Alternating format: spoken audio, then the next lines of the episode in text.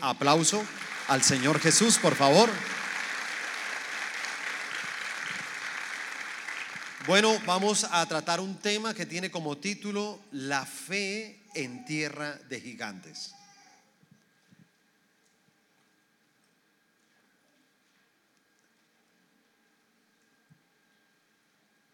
Y voy a pedirles que abran su Biblia en el libro de Lucas, capítulo 17.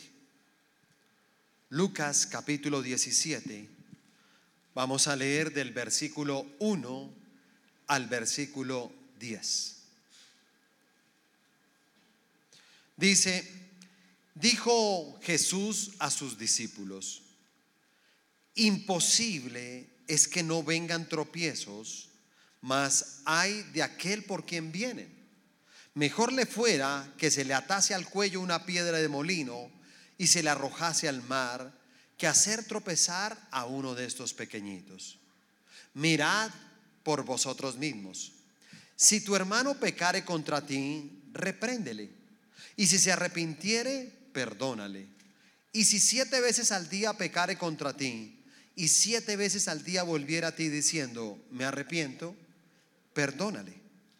Dijeron los apóstoles al Señor, aumentanos la fe. Entonces el Señor dijo, si tuvieras fe como un grano de mostaza, podrías decir a este sicómoro, desarráigate y plántate en el mar y os obedecería.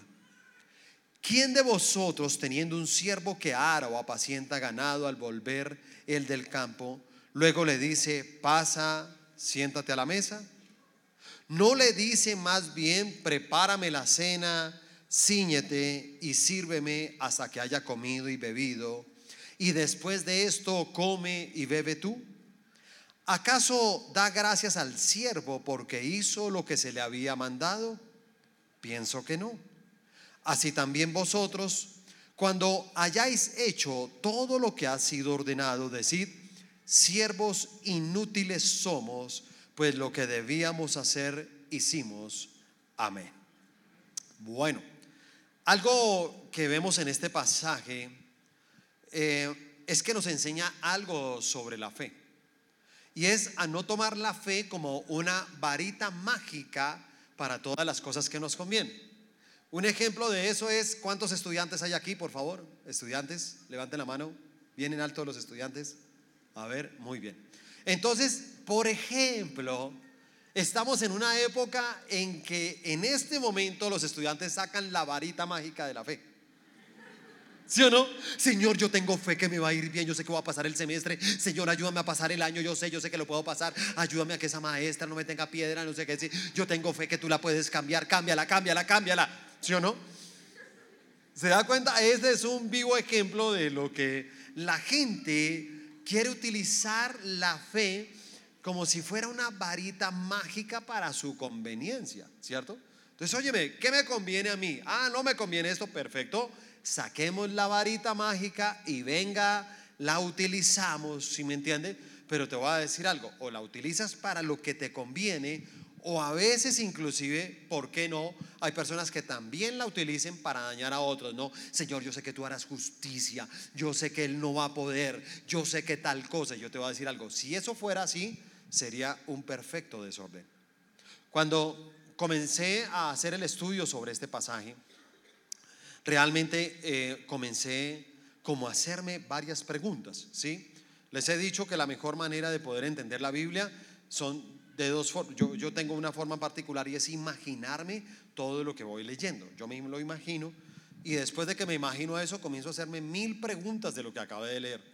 Y entre eso yo le voy a decir algo. Cuando hice el estudio de todo esto, yo decía, Dios mío, acabo de leer, si me entiende, unos fragmentos de la Biblia, pero la verdad parece que una cosa no fuera la otra. O sea, no, no veo que todo tenga una comunicación. Y entonces uno cuando tiene este tipo de mensajes, uno tiene que decir, óyeme, ¿cuál es la columna vertebral? ¿Cierto? Tú tienes que eh, mirar cuál es la columna vertebral de, del mensaje, porque si tú no descubres la columna vertebral, el día de mañana se da para malas interpretaciones y ahí es cuando nacen las sectas. Una secta nace por una mala interpretación precisamente de la palabra. Entonces uno ve varias cosas, ¿no? Y entonces uno, óyeme, ¿qué es lo que representa el sicómoro en este pasaje? ¿Sí? ¿Qué, cuánta, fe es la que yo necesito para poder mover un árbol? ¿Sí? Y luego comencé también a decir, pero venga, este pasaje es todo extraño porque comienza a hablar de las ofensas, ¿cierto? Comienza a hablar del daño, de todo esto, pero termina hablando del siervo inútil. Entonces como que me costó al comienzo un poquito entender que era lo que Dios quería enseñarnos a través de este estudio. Y entonces eh, comencé a darme cuenta que eh, el Señor al comienzo comienza hablando de, de la amargura, del resentimiento, del perdón.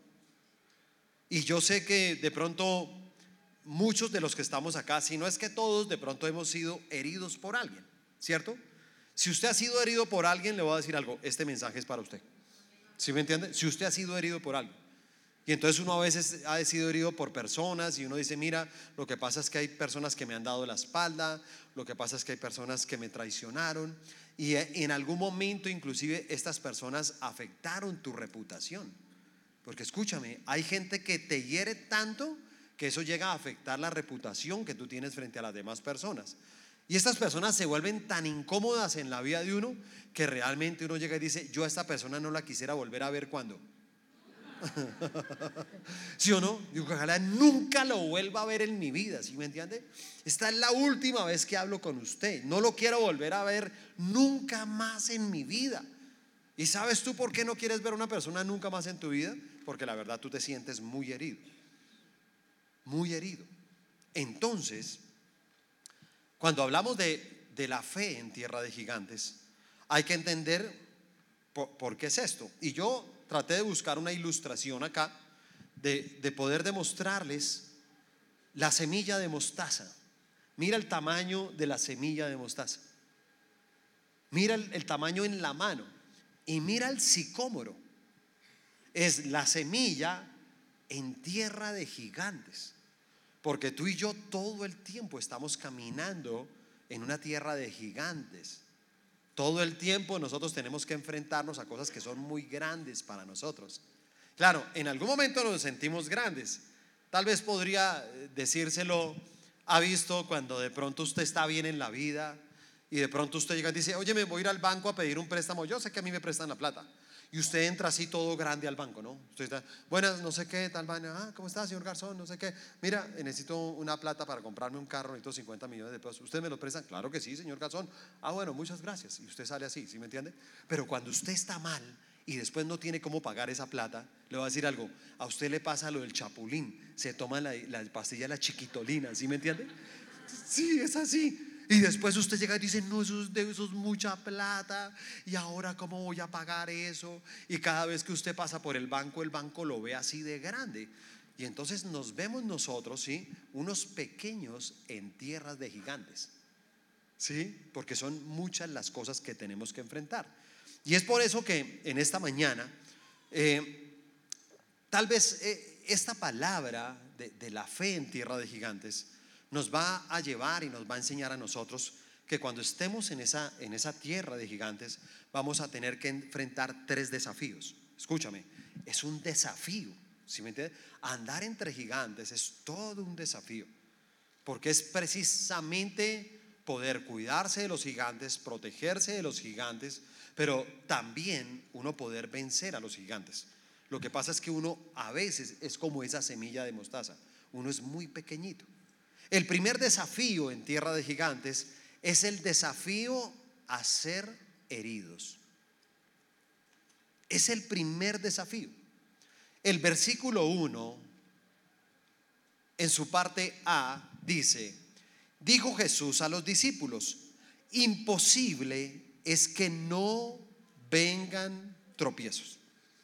¿Escuchó eso? Es imposible, ¿sí me entiende? Le estaba diciendo a los discípulos que van a ser desafiados a que los hieran. Ah, ustedes van a estar conmigo, todo, vamos camino a la bendición. Sí, pero de una vez les voy a decir algo. Es imposible que no lo dieran. Es imposible que uno no tenga dificultades.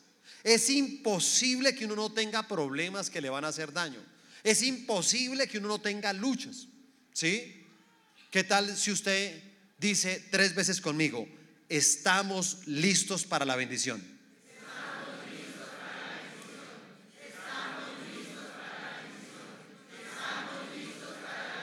¿Cuántos estamos listos para la bendición?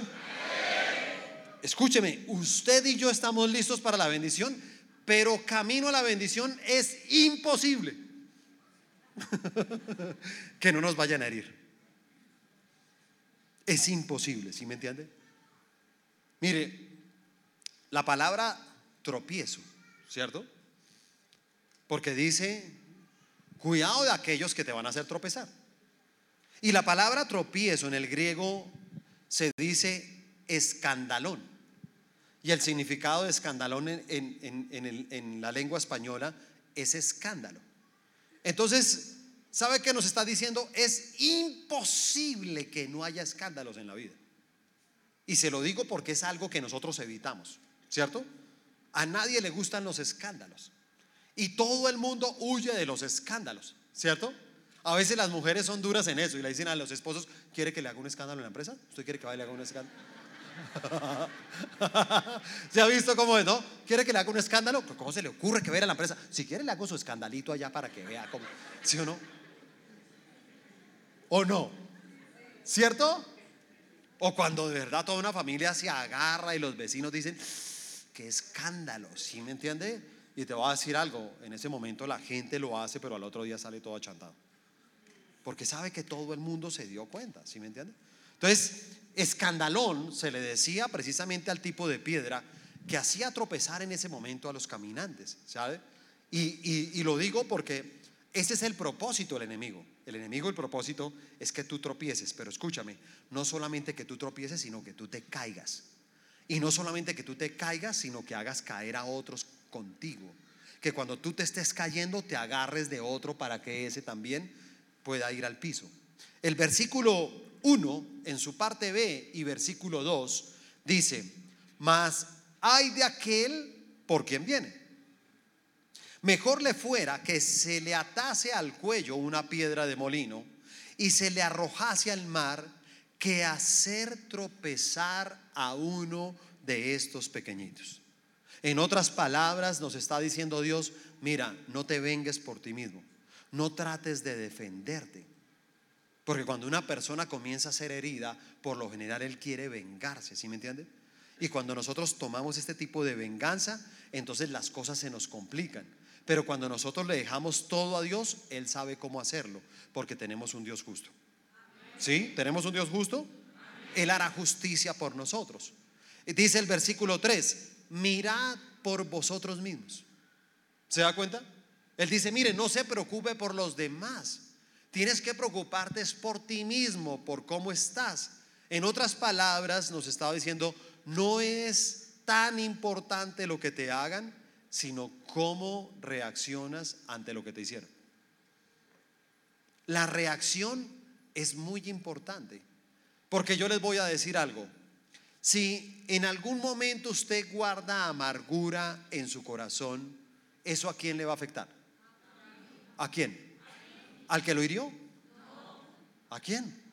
A nosotros, ¿sí o no? Me va a afectar a mí si yo soy el que guardo esa amargura, ¿sí? Y por eso no podemos nosotros guardar amargura. ¿Qué tal si usted toma una persona que está a su lado y le dice, prepárate porque te van a herir?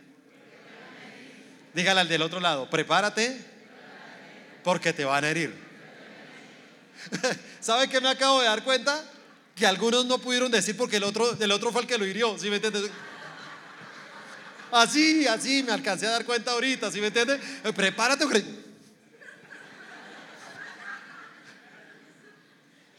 No le pudo decir, si se da cuenta, porque ya está herido.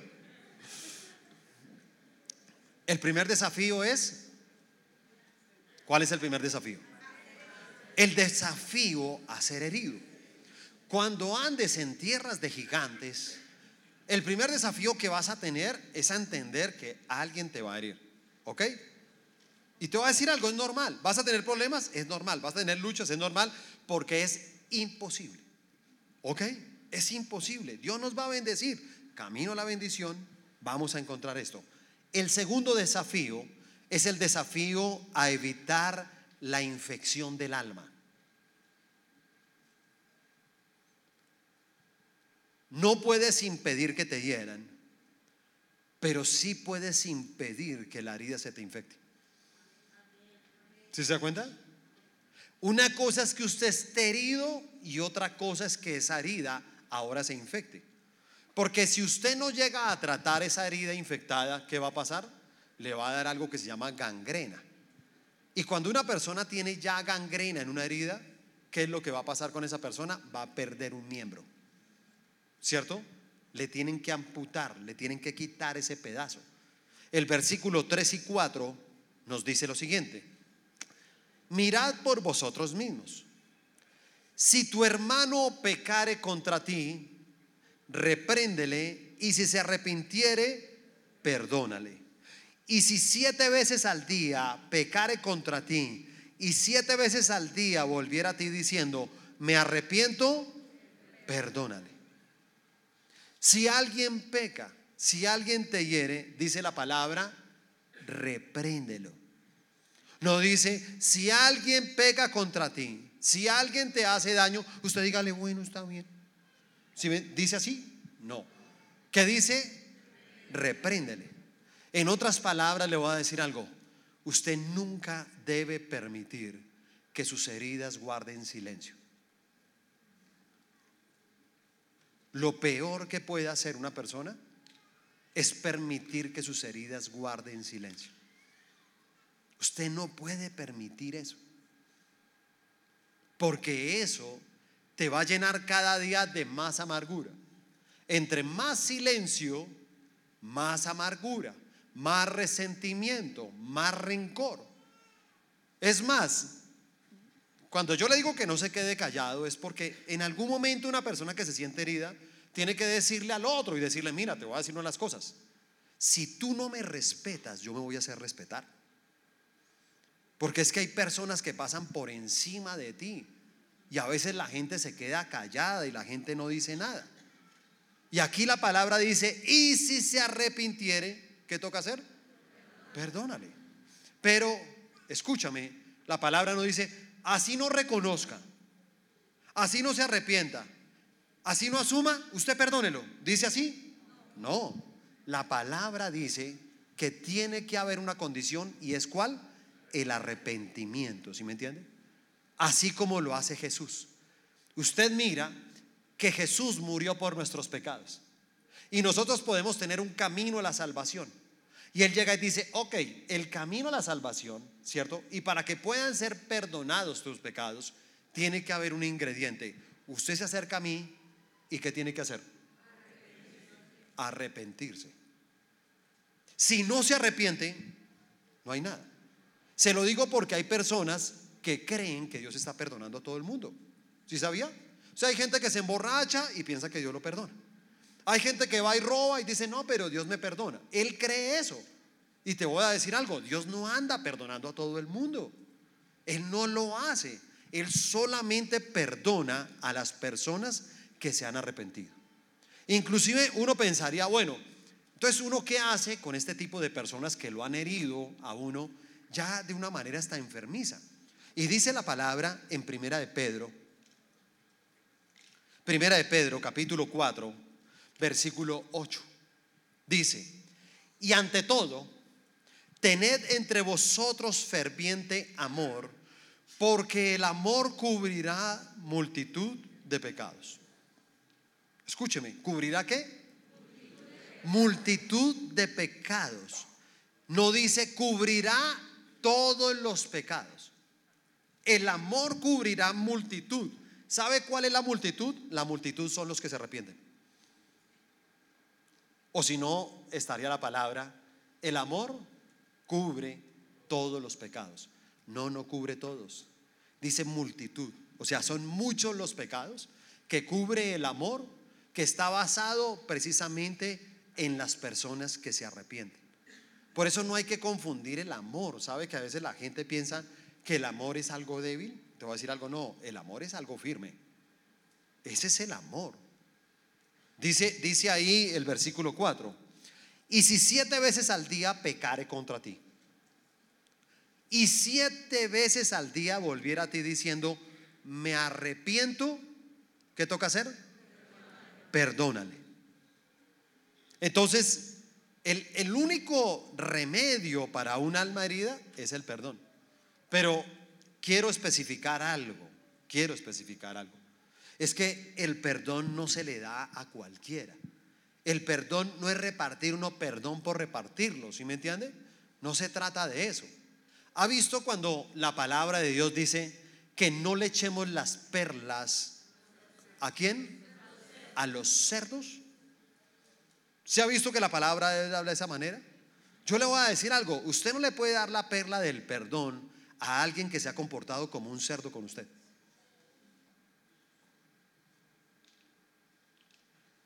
¿Poquito fuerte?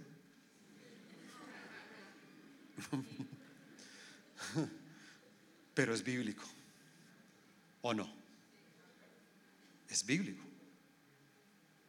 Y es así, si te das cuenta. O sea, tú no puedes, porque voy a decirle, usted es una bendición. Tú puedes tener errores, pero tú eres una bendición. Y si tú eres una bendición, tú tienes perlas dentro de ti. Hay cosas muy valiosas en tu vida que no se las puedes dar a aquellos que se comportan como los cerdos. ¿Te das cuenta? Uno no puede llegar hasta ese punto. Y por eso a uno le, toca tener una vida equilibrada frente a lo que es el perdón, ¿sí? Porque es eso, las heridas, si me entiende? Comienzan a tener estas heridas que se pueden infectar y por eso uno tiene que aplicar la medicina correcta. Y la medicina correcta siempre será el perdón. ¿Sí ves? Hay que buscar precisamente eso. Por eso cuando Jesús les dice a ellos, venga, les voy a decir algo. Fuera de eso, si una persona les llega a fallar siete veces a usted, pero siete veces viene arrepentido, ¿usted qué tiene que hacer? Perdonarlo. Y en el versículo 5, mire la respuesta de los discípulos. Dijeron los apóstoles al Señor, aumentanos la fe. ¿Ah? ¿Cómo la ve? Después de que le dijo eso, porque escúcheme, varias personas se van a arrepentir y van a volver a fallar. Claro que sí. ¿Sí me entiendes? Y mira que la palabra llega y dice, todo el que esté arrepentido, tenemos que perdonarlo. Yo, yo lo puedo ver inclusive en la vida de la iglesia. Aquí hay líderes que llevamos una buena cantidad de años siendo líderes. Tal vez los líderes más nuevos no van a entender esto, lo van a entender a través del tiempo. Pero los líderes que llevamos ya una buena cantidad de años liderando a otras personas, nos hemos dado cuenta que a veces tenemos discípulos que han caminado todos estos años con Cristo sin ningún problema. Pero también hemos tenido un grupo de discípulos que han venido cayendo una y otra vez. ¿Sí me entiende? Entonces ellos caen, ¡pum! Y entonces un tiempito bien y ¡pum! Vuelven a caer y otro tiempo bien. Y te voy a decir algo, algunos de ellos tengo que reconocer que cuando han caído, ellos lo han confesado y vienen, venga pastor, la embarré, yo le pido perdón y le pide perdón al que lo lastimó y todo, y entonces ahí que toca perdonarlo. Y le voy a decir algo, yo lo he visto caer 5, 7, 10 veces, pero honestamente esa persona ha llegado en esa condición. Y siempre llega en la condición de pedir perdón, de reconocer sus errores. Y yo tengo la obligación, y todos tenemos la obligación, que si una persona ha fallado, siete veces, diez veces, pero llega arrepentido, la palabra nos dice, perdónelo, ¿sí me entiende? Porque hay personas que dicen, me cansé, me cansé de perdonar, hasta aquí llegué, ya no más. Si se da cuenta y te voy a decir algo, no, no es así. Porque a veces nosotros utilizamos la fe para los milagros, ¿sí se da cuenta?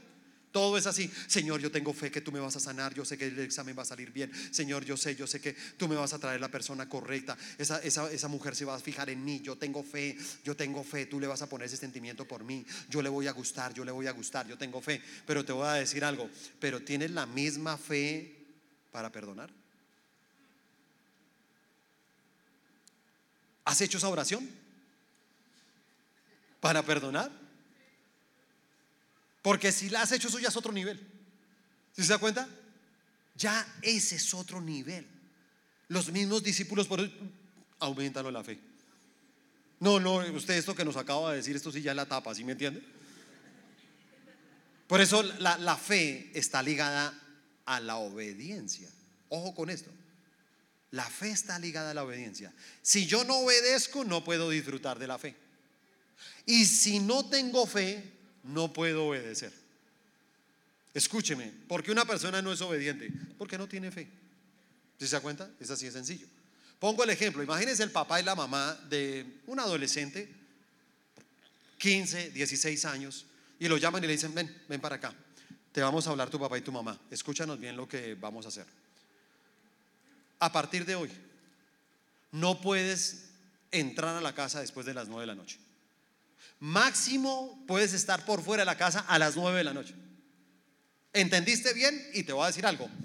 Ese hijo tiene que tener la fe en su papá y su mamá de que lo que le están diciendo le sirve y es para su bien y no para hacerle mal. Si él tiene esa fe, él va a llegar a las nueve, antes de las nueve. Él lo va a hacer. Porque él tiene la fe. Él llega y dice, no, mi papá y mi mamá me están diciendo eso porque me quieren proteger. Pero si no tiene fe, pues entonces va a decir, ay, ¿qué tal? Uno ya con 15, 16 años en esta casa, que jartera. Eso lo tratan uno como un niño y eso es uno pida permiso. Que no, que me toca pedir permiso, que me toca no sé quién, que me, que, cuáles son mis amigos, que muéstreme el celular, si es mi vida privada.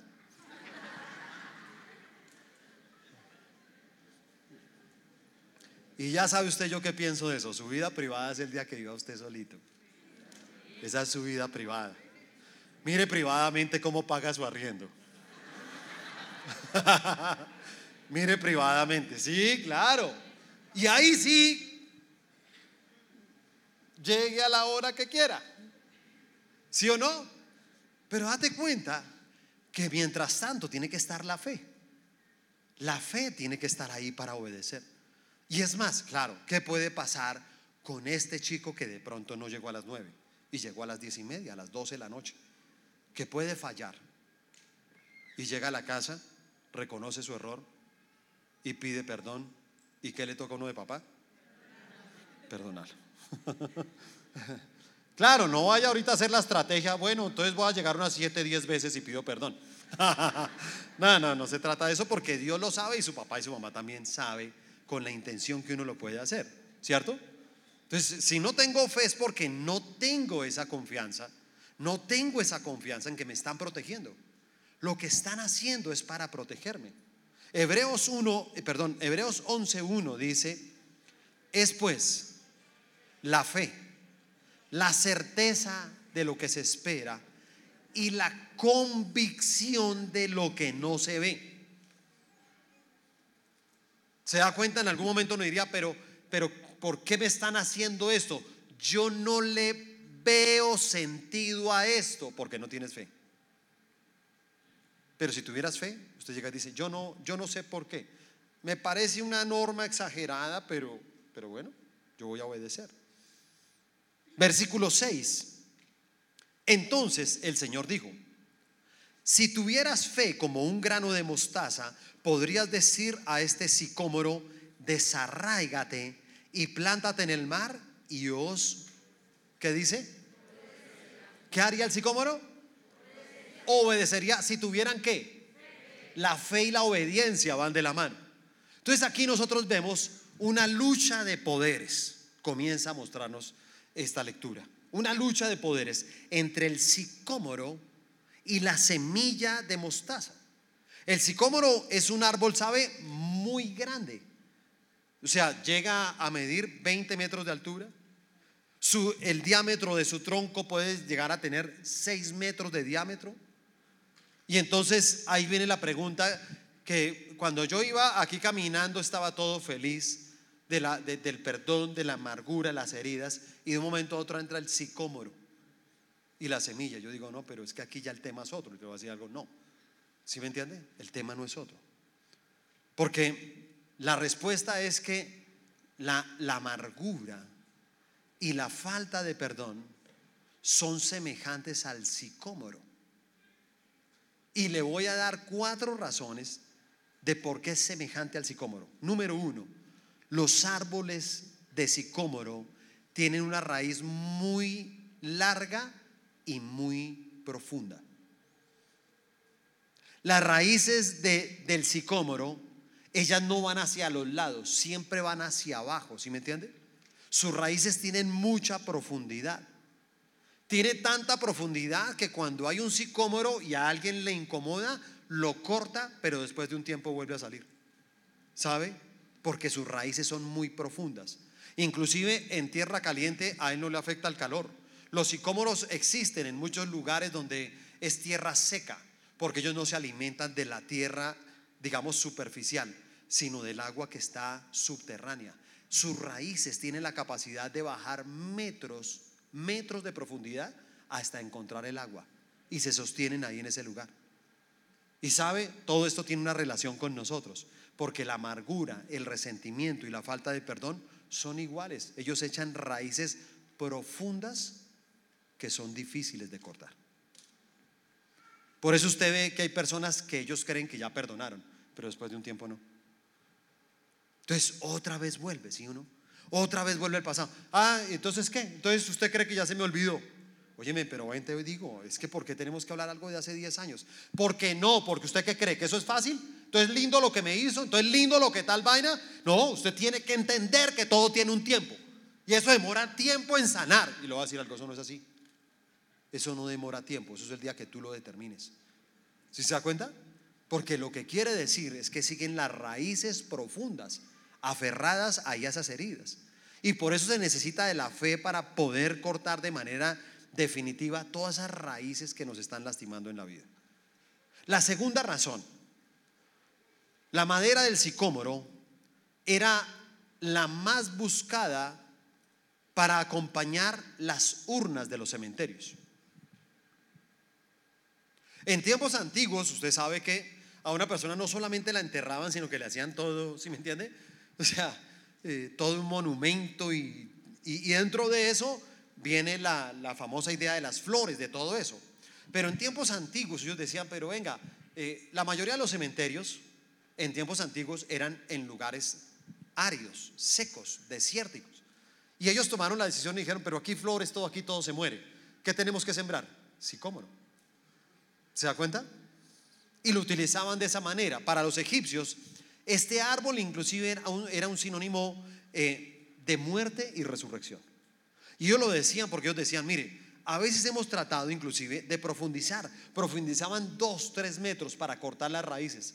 Y decían, no, ya después de dos, tres metros eso no vuelve a nacer. Después de un tiempo, volvían a nacer. Nuevamente, ¿sí me entiende? Volvía a resucitar. Entonces, por eso el sicómoro representa la muerte. El sicómoro es esa amargura que se lleva por dentro y que nos lleva por el camino del sepulcro sentimental. Por eso la gente hoy en día, muchas personas han, muerto a sus sentimientos. Andan en un sepulcro, ¿sí me entiendes? Hay personas que uno le dice, ¿por qué no le das un abrazo? No me gustan mucho, te soy honesto. Yo no voy a ser hipócrita abrazar a una persona por abrazar. Pero dale un beso a tus hijos. Ellos saben que yo los amo, ¿sí me entienden? Oye, pero mi amor, ¿tú por qué no me acaricias? ¿Por qué no eres especial conmigo? ¿Por qué no me abrazas? Porque no es mi estilo. Te voy a decir algo, no es de estilo. Son las heridas de tu corazón. Son las heridas profundas que ahora te llevaron simplemente a caminar por ese por el camino del sepulcro de tus sentimientos y ahora están como muertos. Y si nosotros seguimos permitiendo el resentimiento y seguimos permitiendo la amargura y seguimos permitiendo la falta de, perdón, pues eso va a seguir creciendo. Eso crece, hermano. Entonces, cuando eso crece y cada vez es más profundo, ¿qué, va, qué se va a morir? No solamente tus sentimientos, vas a perder el gozo. Si se da cuenta? Pierdes la alegría. Por eso hay personas que les cuesta disfrutar. ¿Ha visto personas en la casa que si hay un programa de humor llega y dice, venga, ¿quién tiene el control? Cambia eso. Poco de pendejos ahí riéndose en de ¿de qué se ríen? Payasos ahí, desocupados. ¿Se han encontrado personas así? Son personas heridas. Mire, le voy a poner otro ejemplo. Si usted no se ríe de lo que se están riendo sus hijos en el celular, preocúpese. Si se da cuenta que a veces sus hijos... sí, y ellos son muertos. Entonces, ¿de qué se ríe? No, buenísimo. Mire, mire, papi, este video, buenísimo. Y lo mira. ¿Buenísimo de qué? ¿Qué es esa bobada? Póngase a hacer algo productivo en la vida. ¿Quién está hablando? ¿Quién está hablando? El amargado. El que perdió el gozo, ¿sí se da cuenta? Él ya no lo disfruta. No disfruta ir a cine, no disfruta estar en familia, no disfruta salir a caminar, no disfruta salir a acampar, no, no disfruta, él no disfruta, ¿sí me entiende? Siempre alega algo, siempre tiene en contra de algo de la felicidad. La tercera razón, el fruto del sicómoro es amargo. O sea, ustedes vieron ese árbol, ¿cierto? Vieron el árbol del sicómoro. El árbol es muy bonito. Y ese, y ese árbol, él produce higos. Y los higos, ¿cierto? Parecen deliciosos a la vista, pero realmente ese es un fruto difícil de comer porque los higos del sicómoro son amargos. Entonces, ¿por qué les digo esto? Porque a veces el resentimiento parece delicioso ante la vista del ser humano. ¿Saben qué momentos cuando usted dice, ¿sabe qué? Miren, le voy a decir una de las cosas. Usted me la va a pagar, ¿yo? Cuando usted menos piense, mire, tranquilo, tranquilo. Cuando menos piense, ahí le va a llegar. Ahí le va a llegar. Tranquilo. Hello, chao. Y le voy a decir algo, ese momento parece dulce, pero por dentro es que amargo. ¿Sabe que inclusive el, fruto del sicómoro en esas épocas era utilizado por la gente pobre. Y era utilizado por la gente pobre porque hay dos tipos de higos. Está el higo dulce y está el higo amargo. Pero el higo dulce solamente lo podían comprar personas que tenían mucho dinero.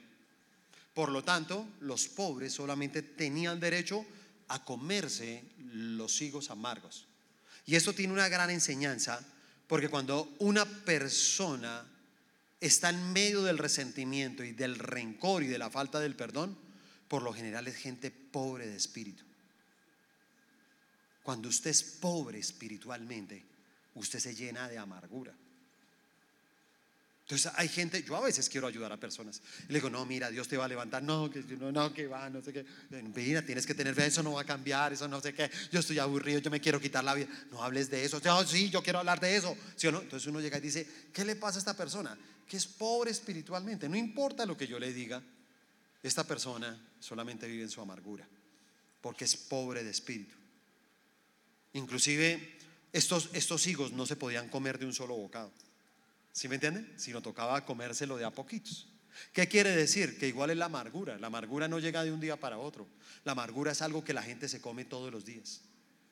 ¿Sí se da cuenta? Entonces la gente va amargándose de a poquitos. A medida que pasan los días, a medida que pasan los meses, a medida que pasan los años, se va amargando y se va comiendo de a poquitos todo ese rencor. La cuarta razón, el sicómoro es polinizado y no es como las otras plantas.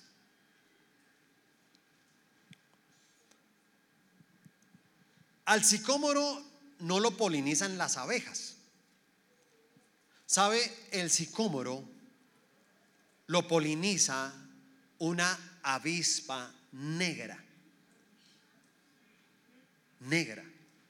Donde están los sicómoros hay unas avispas negras, feas, y tienen un aguijón casi igual de largo al tamaño de su cuerpo el aguijón es larguísimo, ¿sí me entiende?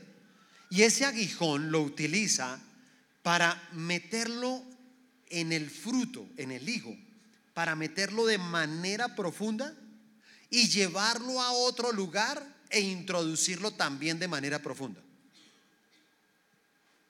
Lo que pasa con la amargura es lo mismo. La amargura quiere entrar hasta lo más profundo. Pero escúchame, cuando una persona ya es amargada en lo más profundo, esa amargura va a polinizar en otros. Y le pongo un ejemplo. A veces usted puede ver una pareja, una pareja de esposos. Y el hombre y la mujer comienzan a tener un conflicto entre ellos dos. Ellos comienzan a tener una lucha, ¿quién puede herir más al otro? ¿Sí se da cuenta? Y cada día parece que el aguijón les creciera más. porque ellos ya saben qué es lo que más les duele. Y entonces como ya sé qué más le duele al otro, lo voy a hacer para que sea profundo, para que sepa que lo que le dije lo herí tanto que ya no se puede levantar. Ya no me puede protestar. Lo voy a dejar ahí, mejor dicho, botado en el piso. Pero eso no sucede. Cuando esos dos ya están llenos de amargura, ahora ellos van a polinizar. Cada uno comienza a contarle a alguien de confianza. Y casi siempre es alguien de la familia. Le cuento a mi mamá, le cuento a mi hermana, le cuento a mi hermano, le cuento a mi tal, si era un primo, tal cosa. Cuando usted menos piensa, esa familia comienza a llenarse de la misma amargura en contra del otro. Después de un tiempo, no es el problema entre un hombre y una mujer, es el problema entre dos familias. Las dos familias se odian a muerte. ¿Sí me entiende? Las dos familias están llenas de amargura. Yo lo he podido ver inclusive en la misma iglesia, ¿sabe? En la misma iglesia yo me he encontrado personas que en algún momento cometen un error. Y después del error, en vez de arrepentirse de su error, ellos que toman una determinación, me voy de la iglesia. Se van de la iglesia supuestamente heridos. Ellos dicen que alguien los hirió. Lo hirió la palabra del pastor. Lo hirió el líder porque no lo llamó el cumpleaños. Lo hirió el consiervo porque no lo llevó después de la célula y estaba lloviendo. Alguien lo hirió, ¿sí me entiende? Alguien lo hirió. Y él tomó la decisión de que lo mejor es irse de la iglesia. Cuando se va de la iglesia, yo he visto que muchas de esas personas no se quedan con su amargura solos. Ellos comienzan a llamar a otros y comienzan a polinizar su amargura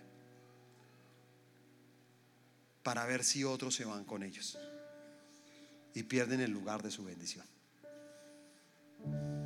Eso es lo que hace, si me entiende la amargura. Eso es lo que hace. Y por eso el remedio está ahí, si me entiende? En ese pequeño grano de mostaza. Eh, usted mira qué, qué le responde el Señor Jesús a ellos, ¿sí o no? Porque ellos estaban como, como preocupados por todo eso y Señor, aumentanos la fe, ¿sí o no? Y la respuesta del Señor Jesús está ahí en el versículo 6. Entonces el Señor dijo, si tuvieras fe como un grano de mostaza, podrías decir a un sicómoro, desarráigate y plántate en el mar y él obedecería. Inclusive en algún momento de las preguntas que me hago yo por ahí. Porque todo lo que leo tiene que tener un sentido. Yo decía, bueno, ¿por qué no le dice uno al sicómoro desarráigate? Y ya, punto. No, decía, desarráigate y, vende, y vete a dónde? Al mar. Yo decía, ¿por qué al mar? Porque la sal del mar va a secar sus raíces. Y nosotros tenemos una sal y es la palabra de Dios. Es la palabra, ¿sí me entiendes? A través de la palabra tú secas las raíces de amargura.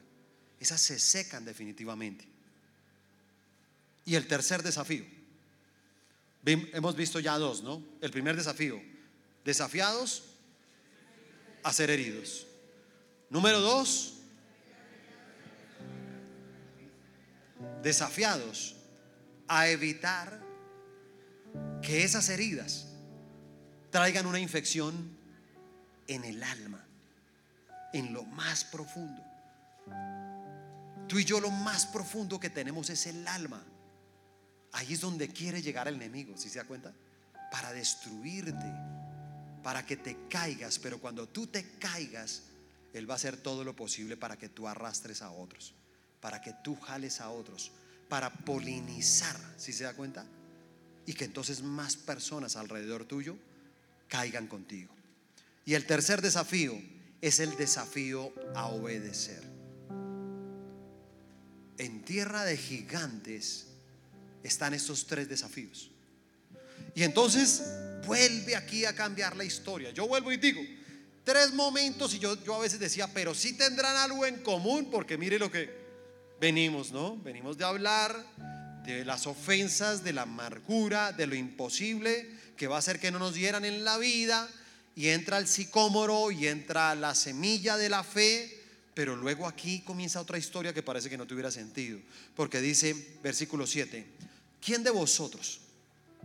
Teniendo un siervo que ara o apacienta ganado, al volver él del campo, luego le dice, pasa, siéntate a la mesa. No le dice más bien, prepárame la cena, ciñete y sírveme hasta que haya comido y bebido, y después de esto come y bebe tú. ¿Acaso da gracias al siervo porque hizo lo que se le había mandado? Pienso que no. Así también vosotros. Cuando hayáis hecho todo lo que os ha sido ordenado, decid, siervos inútiles somos, pues lo que debíamos hacer, hicimos. ¿Sabe qué quiere decir esto? Que tiene que tener mucho cuidado, porque si usted logra perdonar a otros y si usted logra salir de la amargura, usted no puede cambiar el dolor de la amargura y el resentimiento y el rencor por el orgullo. Porque hay gente que puede pasar a ese punto, ¿sí me entiendes? Ah, no, entonces que me merezco, ¿sí? Y comienza a decirle a los otros, óigame, ¿usted por qué no hace lo que yo hice? ¿Usted por qué no puede vivir feliz como yo vivo feliz? ¿Usted por qué? Porque cuando tú le dices a los demás esos, te va a decir algo, ahora entró el orgullo. Y entre el orgullo y la amargura no se sabe cuál de los dos es peor. Así que cuando hagas estas cosas, Solamente siente paz, solamente siente tranquilidad.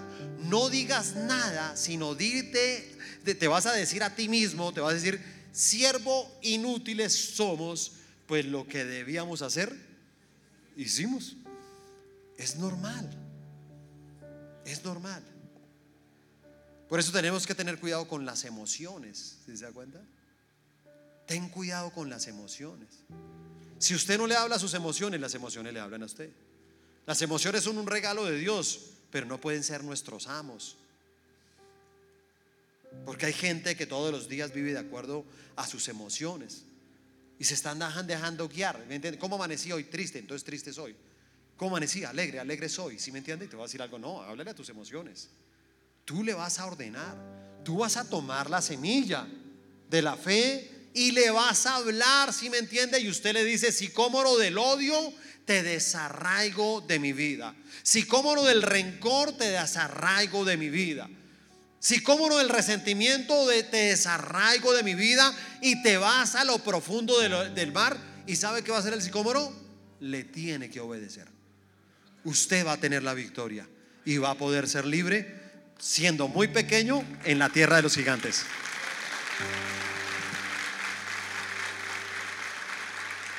Colóquese de pie, por favor y vamos a orar.